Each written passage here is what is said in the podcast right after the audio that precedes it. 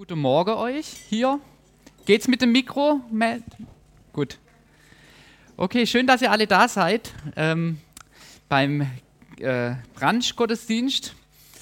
Ähm, vorneweg, ich fühle mich heute nicht ganz so besonders, das hat überhaupt nichts mit euch zu tun, sondern mit dem, dass ich merke, dass ich einfach nicht wirklich fit bin.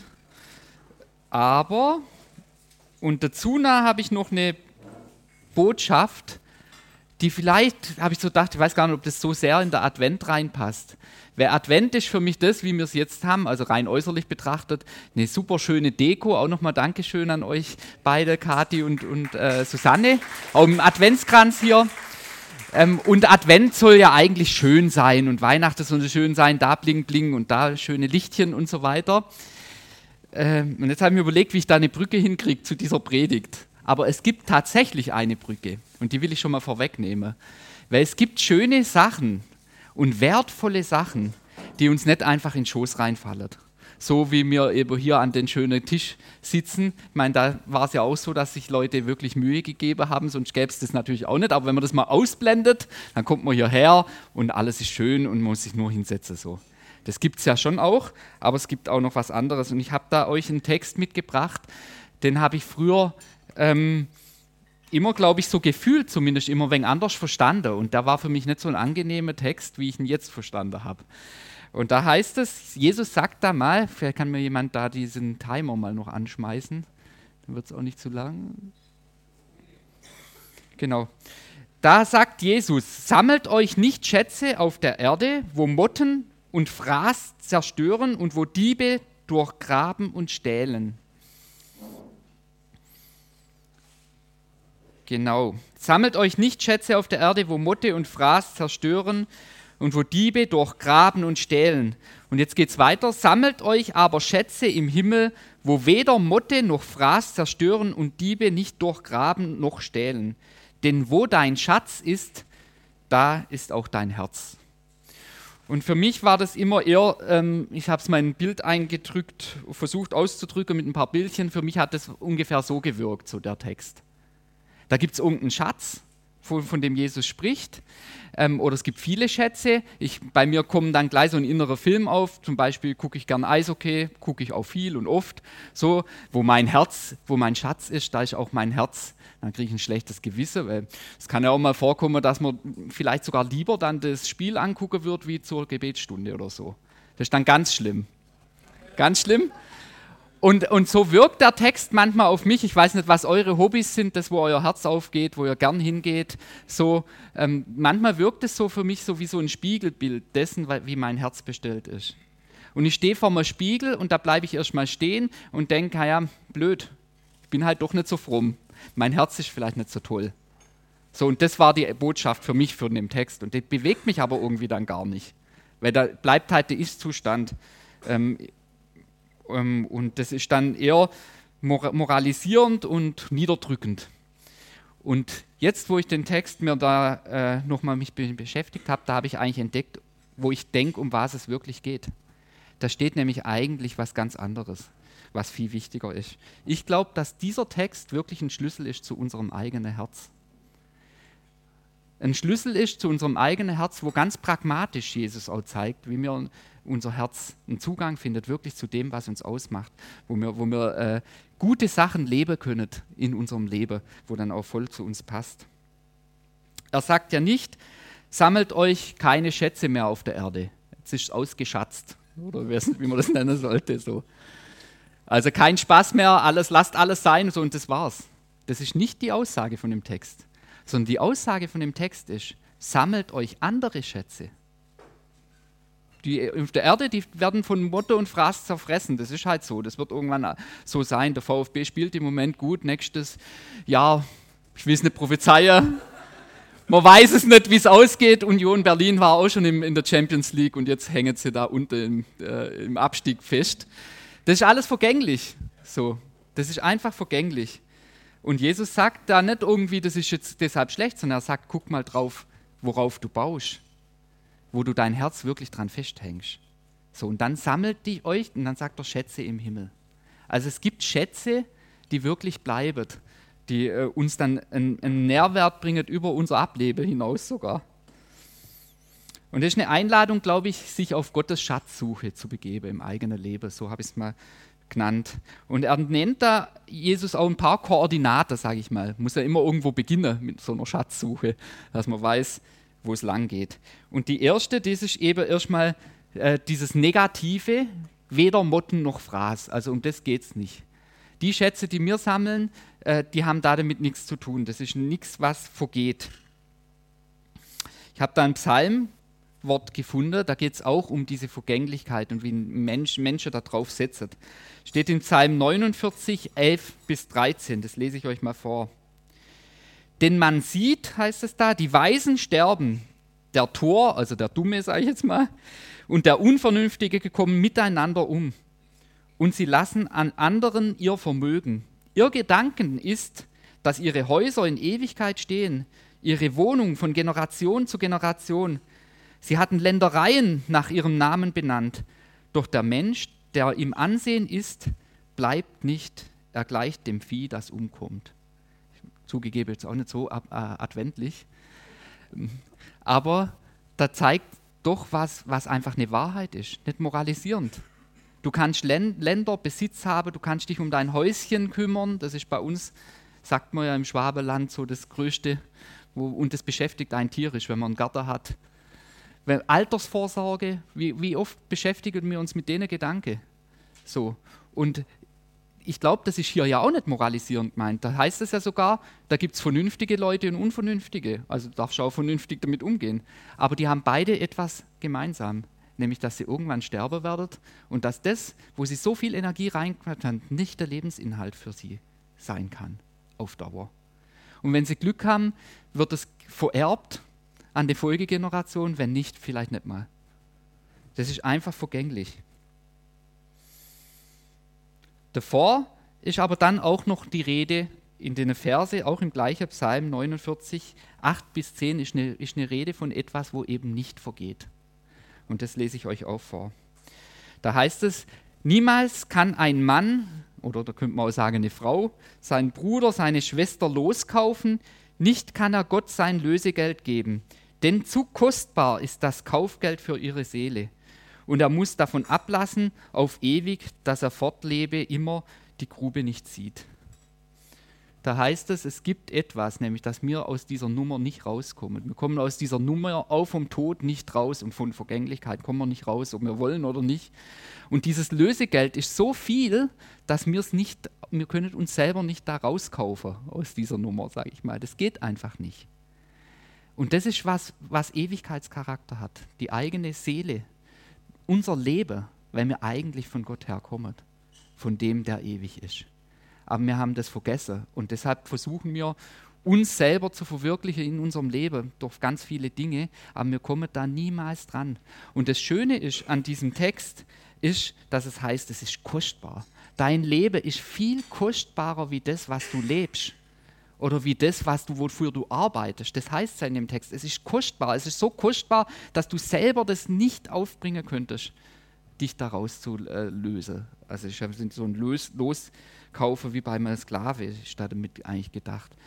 Dein Leben ist wertvoller, als dass du selber auch für dich in letzter Konsequenz alles tun kannst und verantworten kannst, dass dein Leben gelingt.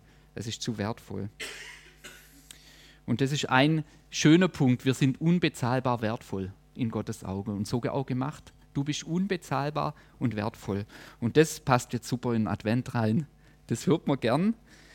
Ähm, aber gleichzeitig hat es auch eine Kehrseite. Und die Kehrseite heißt nämlich, dass wir eben unser Leben nicht loskaufen können. Wir können nichts tun, dass wir irgendwie eine Beziehung zu Gott kriegen. Wir können nichts tun von uns aus, dass wir ähm, ja, in ein Leben führt, wo wir eben wirklich ähm, uns verwirklichen oder wo, wo Ewigkeitscharakter hat. Das geht nicht durch Zeit, nicht durch Vergnügen. Wir haben selber, ähm, kommen nicht aus unserer Haut raus, wir haben Schwäche und Stärke, wir haben Prägungen. Auch das ist was, wo wir nicht komplett ändern können für uns, ganz alleine. Und Jesus sagt an einer anderen Stelle mal, was nützt es einem Menschen, wenn er die ganze Welt gewinnt, und sein Leben einbüßt darüber. Und das ist genau das, ganz ähnlich finde ich, wie das mit dem, mit dem Schatz. Wenn ich mein Leben versuche zu gewinnen, indem ich mich reingebe und voll reinstürze und alles ausgebe und was weiß ich, Karriere mache oder sonst was, ähm, dann heißt es nicht, dann sagt Jesus sogar, äh, dass das ein Punkt ist, wo mir unser Leben einbüßt, wo es uns schlechter geht, vielleicht wieder, wie, wie, wie, wie es er eigentlich für sich gedacht hat. Und dann heißt es weiter, kein Mensch kann Lösegeld für sein Leben geben. Das geht einfach nicht. Die Frage ist, weshalb es uns denn aber dann schadet, wenn wir uns einfach sagen, wir leben ohne Gott, wir kennen ihn eh nicht. Äh, wir setzen einfach auf das, was unserem Leben irgendwie Wert gibt, ob es jetzt Haus ist, ob es Arbeit ist, ob es Familie ist. Es gibt viele Dinge, wo uns dann wertvoll sind, das ist ja der Schatz. Wir setzen da eben drauf, aber was schadet das? Ich lebe doch ein gutes Leben. Ist doch gut so. Und ich kann euch sagen, also ich glaube, ein Punkt, wo ich auch aus dem Text nehme, wo man wirklich merkt, wo, weshalb es uns so schadet, ist, dass wir uns selber eigentlich ein Geheimnis sind, ein Stück weit. Und wir können uns auch nicht selber berechnen. Das habe mir so plastisch vorgestellt, wie wenn ich jetzt so mich abwiegen könnte, wie viel ich wert bin und ich könnte es dann zusammenzählen. Nee, selbst das können wir nicht. Und ich glaube, der Punkt, weshalb wir es nicht können, und da spreche ich auch von mir, ist der, dass ich mir selber ein Geheimnis bin. Ich kenne mich nicht wirklich ganz. Und jeder, der mal eine Krise gehabt hat oder vielleicht in einer Krise steckt, der erlebt genau, erlebt genau das dass man vielleicht Dinge tut, wo man sich selber nicht versteht, gern anders machen würde oder so. Und man ist sich selber ein Geheimnis. Wir sind irgendwie so angelegt. Und wieso sind wir uns geheim? Weil Gott nur dieses Geheimnis kennt, wo er in dein Leben reingelegt hat. Weil Gott nur diesen Schatz kennt, den er in dein Leben reingelegt hat. Und du kennst ihn nicht. Und wenn du jetzt alleine für dich äh, irgendwas versuchst zu verwirklichen oder sowas, dann setzt du halt oft aufs falsche Pferd ähm, und äh, gibst dich da rein, aber du erreichst es nicht. Und das hat auch einen Punkt, wieso wir da auch Schade davon nehmen können. Wenn ich denke, ich habe Erfolg im Arbeiten und, und, und ich merke das auch, ich habe dann womöglich noch das Talent oder, und so weiter, aber ich unterschätze total meine Leistungsfähigkeit, ich unterschätze Familie oder so, das hat man ja ganz oft. Dann endet das immer Burnout und in, in, in etwas, wo nicht gut ist. Und woran liegt es? Weil ich mich selber nicht wirklich gut kenne weil ich blind links über mich, über meine Grenze gehe. So. Und das ist so. Wir sind uns einfach ein Stück geheim. Und weil es so ist, ist egal, welche Entscheidung wir, wir treffen, wir nehmen einen Schaden da mit, wenn wir Gott nicht mit einbeziehen. Da bin ich mir fest davon überzeugt. Auf irgendeiner Weise bleibt was auf der Strecke. Vielleicht nicht mal zuerst bei uns, vielleicht sind es die Leute um uns herum, die dann nichts mehr von uns haben. Und mir geht es trotzdem gut in meinem Egoismus, kann auch sein.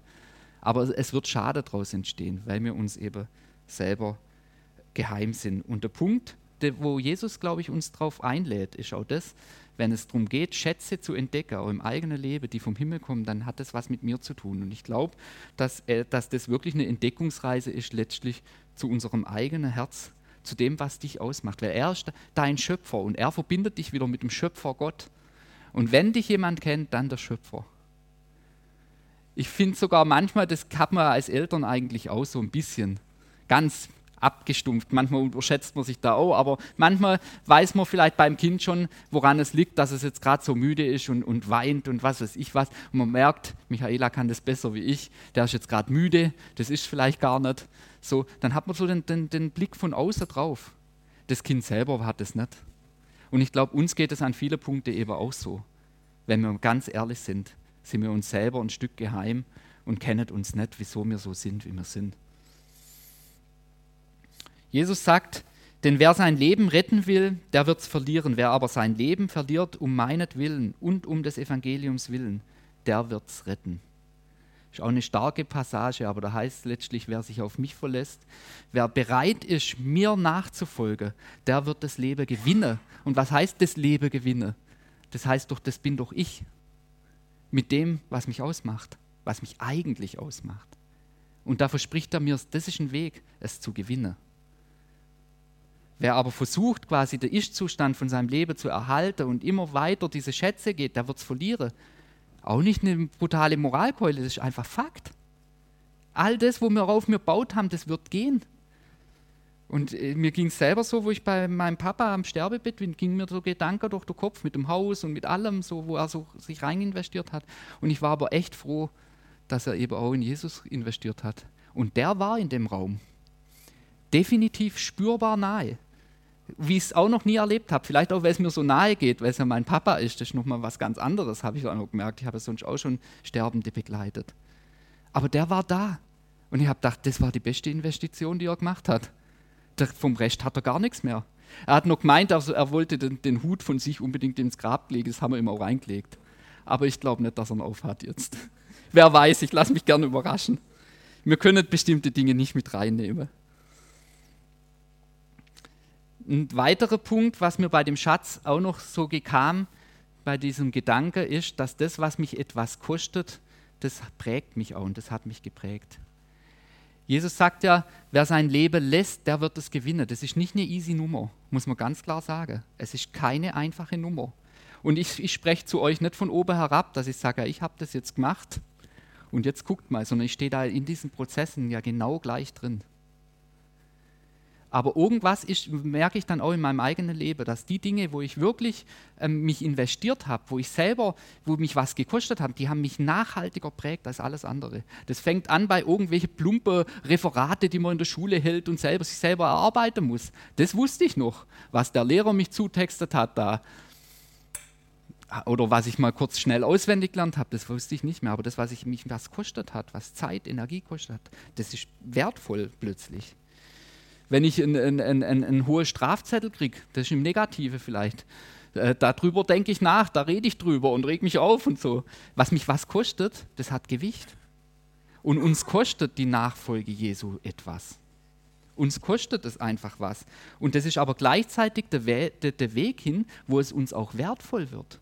Und das finde ich, den Gedanke will ich eigentlich gern festhalten. Nicht moralisch, so in dem Sinn, hey, sammelt euch bloß die Himmelsschätze und so, sonst ist er ganz böse oben im Himmel, wenn du es nicht machst, sondern einfach dieser Zusammenhang, den es da gibt. In das, wo ich mich rein investiere, wo, wo ich mich was kosten lasse, da wird es auch Gewicht kriegen in meinem Leben. Und wenn du möchtest, dass Jesus mehr Gewicht in deinem Leben hast, dann musst du dich rein investieren. Vielleicht auch, auch, auch in Punkte, wo es dich wirklich was kostet.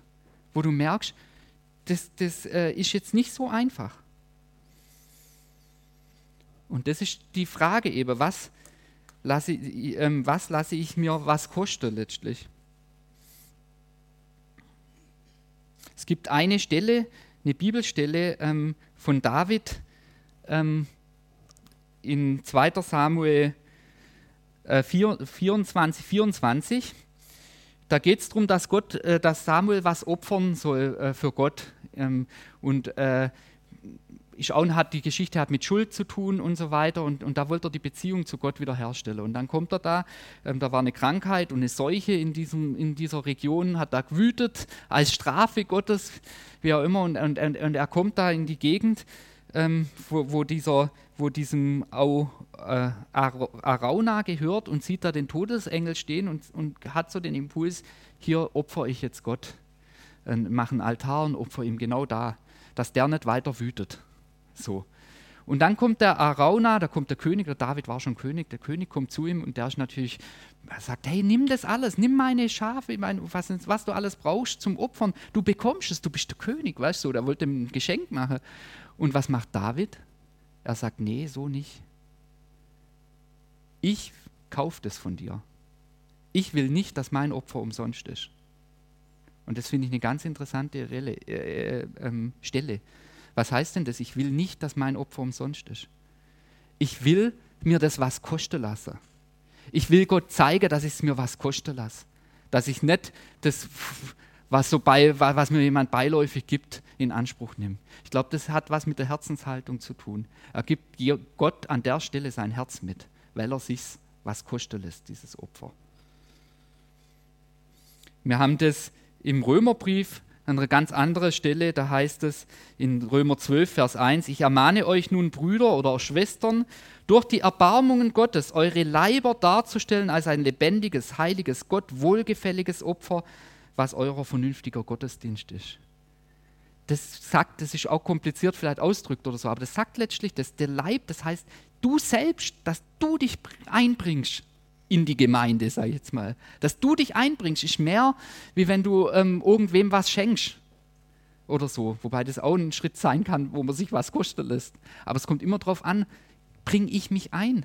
Lass es ich mir was kosten. Und wieso ist das so wichtig? David sagt, er will nicht, dass das Opfer umsonst ist. Und ich glaube, das ist, da ist ein Zusammenhang einfach. Wenn ich mich nicht dahinter klemme und nicht wirklich dabei bin, dann kann ich in, einem Gebetstreffer sitzen und da spreche ich auch von mir aus und, und äh, da geht's rein, da geht's raus, irgendwie war man dabei und doch nicht.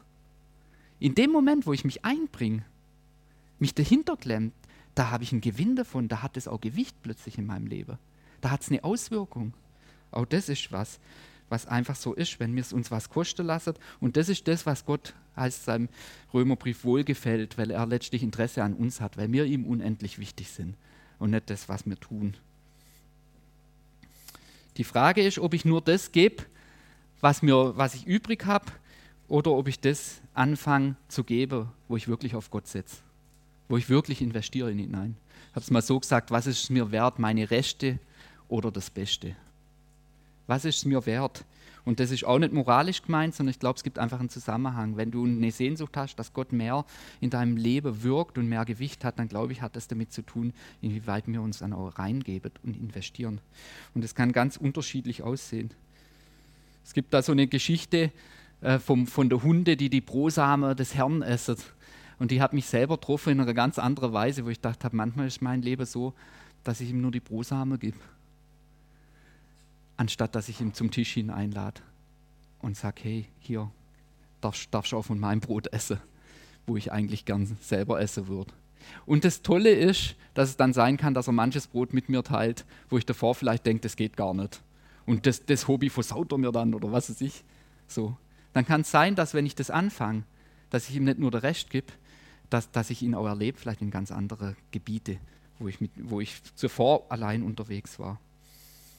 Wir haben das gemerkt und ich äh, ähm, habe eine Geschichte auch vom, von der Witwe und einem wohlhabenden Mann, wo äh, Jesus erzählt, da geht es um Finanzen, aber ich glaube, da steckt viel mehr dahinter wo er sagt, er, er beobachtet die, wie sie äh, Geld in, in Klingelbeutel reinwerfen. Und der wohlhabende Mann gibt eine richtige, beträchtliche Summe da rein und die Witwe gibt einen Groschen oder weiß nicht wie viel rein. Und Jesus sagt dann, hey, die Frau, die hat alles gegeben, was sie hat. Alles, was sie eigentlich zum Leben hat, hat die reingegeben und, und hebt die hoch. Der andere, der hat von seinem Überfluss das gegeben, was er eigentlich übrig hat. Und dann kam mir der Gedanke bei dieser Geschichte auch schon, ja, was, was bedeutet das jetzt? Einfach mal das ist ja nicht schlecht, wenn man gibt und wenn man auch großzügig gibt. Aber wenn ich von Rechte gebe, dann hat es keinen Einfluss auf mein tatsächliches Leben. Bei dem, bei dem äh, Mann, bei dem Wohlhabenden ist es ja tatsächlich so. Ich meine, wenn du im Überfluss hast, das, das schränkt ihn ja in keinster Weise ein, seine Gabe. Er kann ja sein Leben leben wie, wie davor auch. Aber bei der Witwe ist es ganz anders. Die gibt das, was sie eigentlich zum Leben braucht. Der, ihr Leben ist total auf den Kopf gestellt. Die weiß nicht, was sie nachher essen soll und ist in eine totale Abhängigkeit von Gott plötzlich. Und ich glaube, da geht es nicht nur um Finanzen, vielleicht auch, weil oft fängt es am Geldbeutel ja, wenn man ehrlich ist, an. Aber, aber da ähm, ähm geht es nicht, und das ist jetzt auch schön, weil wir sind jetzt nicht so aufgestellt, dass ich jetzt hier die Werbetrommel, weil wir sonst irgendwie bankrott gehen oder so. Deshalb darf man auch über Finanzen reden. Da, da fängt es natürlich fängt's da auch an, aber es geht nicht nur darum. Und in der Finanzen geht es letztlich auch ums eigene Herz, weil genau das ja da auch vorkommt. Gebe ich, gebe ich nur das, was ich übrig habe? Geht aber auch weiter, gebe ich nur das, was ich übrig habe an Zeit für Gemeinde, für Jesus? Oder fange ich an, das zu geben, wo ich, wo, wo, wo ich eigentlich nicht übrig habe und setze es mal an erster Stelle? Das an erster Stelle setze, das habe ich hab mir gemerkt, zum Beispiel, dass bei der Finanzen, und das ist jetzt auch wieder Finanzen, aber das kam halt im Zusammenhang mit der Predigt, ähm, dass, dass, dass sich das für mich geändert hat. Wir sind ja so auf einer landeskirchliche äh, Ebene unterwegs gewesen und da hat man halt am Sonntag die Kollekte reingeworfen, 1 Euro, 2 Euro, war zufrieden. Und, das, und die Steuern hat man auch gezahlt, aber ich habe sie nicht mal gezahlt zu der Zeit, äh, habe ja nichts verdient, also war eine gute Nummer. Aber das war so die Prägung. Und dann kam eine andere Prägung noch mit rein, das ist jetzt Familienprägung bei mir, dass mir irgendwie immer so eine Mentalität hattet, wie wir Mangel haben. Der kleine Mann waren, wie auch immer. Und das hat sich so eingeschliffen, auch bei mir dass ich, ich weiß nur, das schäme ich mich jetzt nur, wo ich mal, äh, oder dein Bruder Michael nicht eingeladen habe, weil ich dachte, boah, beim Essen und dann lieber da in, in McDonalds gegangen bin, äh, anstatt äh, ein gescheites Restaurant rauszusuchen. Aber das kam aus dieser Mentalität raus, glaube ich. Und dann habe ich angefangen, wirklich zu geben, so wie es, oder haben wir angefangen, so zu geben, wie, wie es auch in der Bibel man es lesen kann, wobei ich auch denke, der Zehnte ist nicht der, das Nonplusultra und ich würde es auch nicht gesetzlich sehen, aber einfach eine, eine betrachtliche Summe mehr. Und ich habe gemerkt, wie jetzt über die Jahre hin meine, die Mentalität sich bei mir geändert hat. Dass ich wirklich merke, ich habe nicht mehr das Gefühl, dass ich im Mangel lebe. Obwohl ich vielleicht rechnerisch, haben wir jetzt vielleicht weniger wieder vor, keine Ahnung, aber ich, ich erlebe das nicht so. Da verändert sich was. Das hat plötzlich Gewicht gehabt in meinem Leben, diese Entscheidung. Ich glaube, das ist eine Einladung letztlich, wenn er sagt, Jesus sammelt euch Schätze, die im Himmel sind, die Bestand haben, ist eine Einladung, das Gute zu leben auch, wo mich was kostet. Ich habe es mal extra so nochmal eingeschränkt, äh, eingeschränkt versucht. Also einfach auch, auch da mal den Fokus zu haben, was mich was kostet. Weil da oft das ist, was wirklich auch Gewicht dann im Leben hat. Eine andere Dings kam mir auch meine Berufung zum Beispiel. Da war ich, ich war schüchtern, ich habe nicht gelesen, der, äh, Lesen war für mich out, habe einfach keinen Spaß dran gehabt, habe eine Leserechtschreibschwäche gehabt.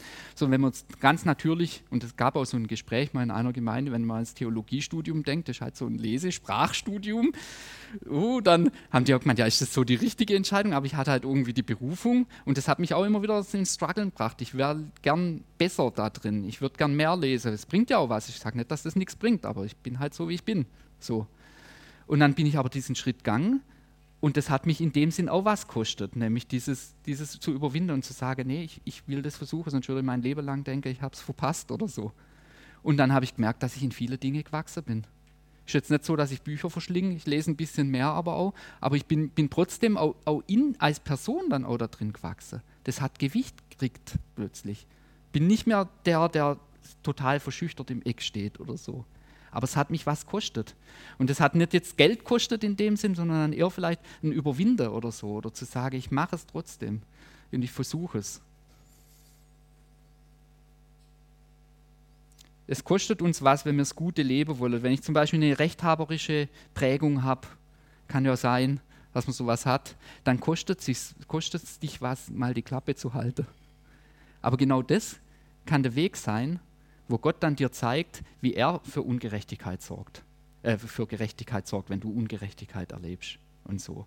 Und das ist auch was Gutes, was er reinlegt, was aber uns was kosten wird. Und wenn man dem aus dem Weg geht, dass man sagt, ich will Glaube, der nichts kostet, dann wird wenig Glaube nachher übrig bleiben, glaube ich. Sondern ich glaube, Glaube kostet uns immer an irgendeinem Punkt was und da sind wir total unterschiedlich. Jeden kostet es was anderes. Und jetzt wollte ich es doch noch ein bisschen auf den Advent bringe. Und da kam mir Maria, die hatte ein Kind auszutragen. Das war ihr Dings, ihr Auftrag, Jesus zur Welt zu bringen. Und das hat sie was kostet. Und an der Geschichte sieht man auch, dass es sie was kostet hat, ähm, was aber jetzt nicht ähm, vielleicht eine Entscheidung oder eine Leistung in, in klassischer Sinn ist, sondern schlichtweg das zu empfangen, dieses Kind. Sie hat Ja dazu gesagt, aber dann die Konsequenzen zu tragen auch die Konsequenzen für die eigene Partnerschaft zu tragen, mit einem vorehelichen Kind, die Schmähung vielleicht von anderen Leuten zu tragen, das kostet, es hat sie was kostet, dieser Weg. Es hat sie was kostet, aber es hat sie nachher auch zu ihrem eigenen Erlöser gebracht und hat, hat, hat, hat, hat sie ganz nah an Jesu Herz dann nachher gebracht. Aber es hat sie was kostet. Es hat sie auch was kostet, dieses Kind dann ans, ans Kreuz zu sehen oder so, als Mutter. Es hat sie was gekostet. Aber gleichzeitig ähm, hat sie eine unmittelbare Nähe von Jesus erlebt, wie es vielleicht andere nicht hatten. Wenn Elisabeth zu ihr sagt, hey, der, mein Herr und Meister, der kommt und wächst in deinem Leib auf, ist doch großartig. Aber es hat sie was gekostet. Ich möchte euch einfach einladen, oder ich denke, wir sind alle miteinander eingeladen, einfach da mal einen Fokus drauf zu haben. Es geht um einen Schatz, es geht nicht um schlechte Dinge, es geht um Schätze, die uns aber was kosten werden in unserem Leben. Und wo da vielleicht diese Schätze sind, die du für dich bergen möchtest. Und das Schöne ist, das heißt ja im Psalm, mit meinem Gott springe ich über Mauern. Und das gilt da ganz besonders. Er geht ja mit uns. Auch bei meiner Biografie, die ich andeutet habe, war es so wo ich dachte, da waren manche Sachen, wo andere gesagt haben, war ich aber mutig, dass du es machst, aber ich habe es aus einer Euphorie raus gemacht. Hätte ich da davor alles überschlagen, dann hätte ich es gar nicht erst gemacht, vor lauter Angst. Das hat Gott irgendwie auch gewusst. Also er hilft einem ja auch, dass man dann über diese Mauer rüberkommt mit der, eigenen, mit der Persönlichkeit, die man hat. Und da ist er heute da und will dir über deine Mauer helfen. Und wenn du ihn noch gar nicht kennst und sagst, mein Leben besteht bisher nur aus den Schätzen, die ich für mich geborgen habe. Und wie gesagt, das ist nicht moralisch gedacht. Das sind ja auch nicht, schlechte Dinge, auch für Familie zu sorgen, für Häuser zu sorgen und alles. So, dann bleib aber da dabei nicht stehen, weil das wird vergehen. Und du stehst vor einem großen Nichts plötzlich da, unter Umständen. Aber Gott hat viel mehr für dich vorbereitet. Er liebt dich. Er hat, er, er, er, du bist so wertvoll in, de, in seinen Augen, dass du selbst für dich selber nicht sorgen kannst, weil du dich selber gar nicht so stark kennst und sich so stark für dich einsetzen würdest, wie Gott sich für dich einsetzt. Das merken wir dann, wenn wir über unseren Körper gehen. Da sind wir manchmal brutaler mit uns selber, wie es Gott jemals machen wird. Und das ist ja eigentlich auch was ganz Schizophrenes. Wo, wo, wo, Gott, wo wir anfangen, Gottes Liebe zu erkennen, da werden wir auch uns selbst lieben lernen. Und wir werden unser Herz wirklich erkennen. Und er wird uns da reinsetzen, wo er uns haben möchte. Ich würde gerne noch beten. Jesus, ich danke dir, dass du da bist, Herr. Ich danke dir, dass du ja, uns die Möglichkeit gibst, wirklich ähm, ja, uns, zu, uns selber auch kennenzulernen durch dich, Jesus. Ich danke dir, dass du wie so ein Hirte bist, der uns führt durchs Leben ich danke dir, dass du Prägungen, negative Prägungen brichst, Herr, gerade da, wo es uns was kostet. Jesus, und ich danke dir, dass du auch kein Blatt vor den Mund nimmst, dass es eben nicht so ist, dass uns alles in den Schoß fällt, sondern dass, wenn auch nur emotional, es uns auch diese geistlichen Schritte immer auch ein Stück weit was kosten wird. Herr, und du weißt, wo da diese Schwelle sind, vor denen wir stehen, und ich danke dir, dass wir vor denen Schwelle auch nicht alleine stehen, sondern dass du mit uns Schritt für Schritt darüber gehen möchtest, Herr, dass du uns nicht überforderst, auch mit den Herausforderungen im Glaube, die du uns gibst. Und ich bete jetzt echt, dass du kommst mit deinem Geist und einfach uns wirklich das vor Augen führst, was unser nächster Schritt ist. Das heißt, der nächste Schritt, dass wir dich überhaupt in unser Leben reinlassen und sagen, ich möchte das erleben, wie du Gewicht hast in meinem Leben, wie du lebendig wirst plötzlich. Herr, dann bete ich, dass du bei diesem Schritt wirklich dabei bist. Herr, ich bete, dass du den Raum jetzt einfach frei machst von allem Böse, was da auch reinkommen möchte, Herr, dass wir einfach Freiraum haben vor dir und dass du uns durch deinen Geist jetzt in alle Wahrheit führst. Amen.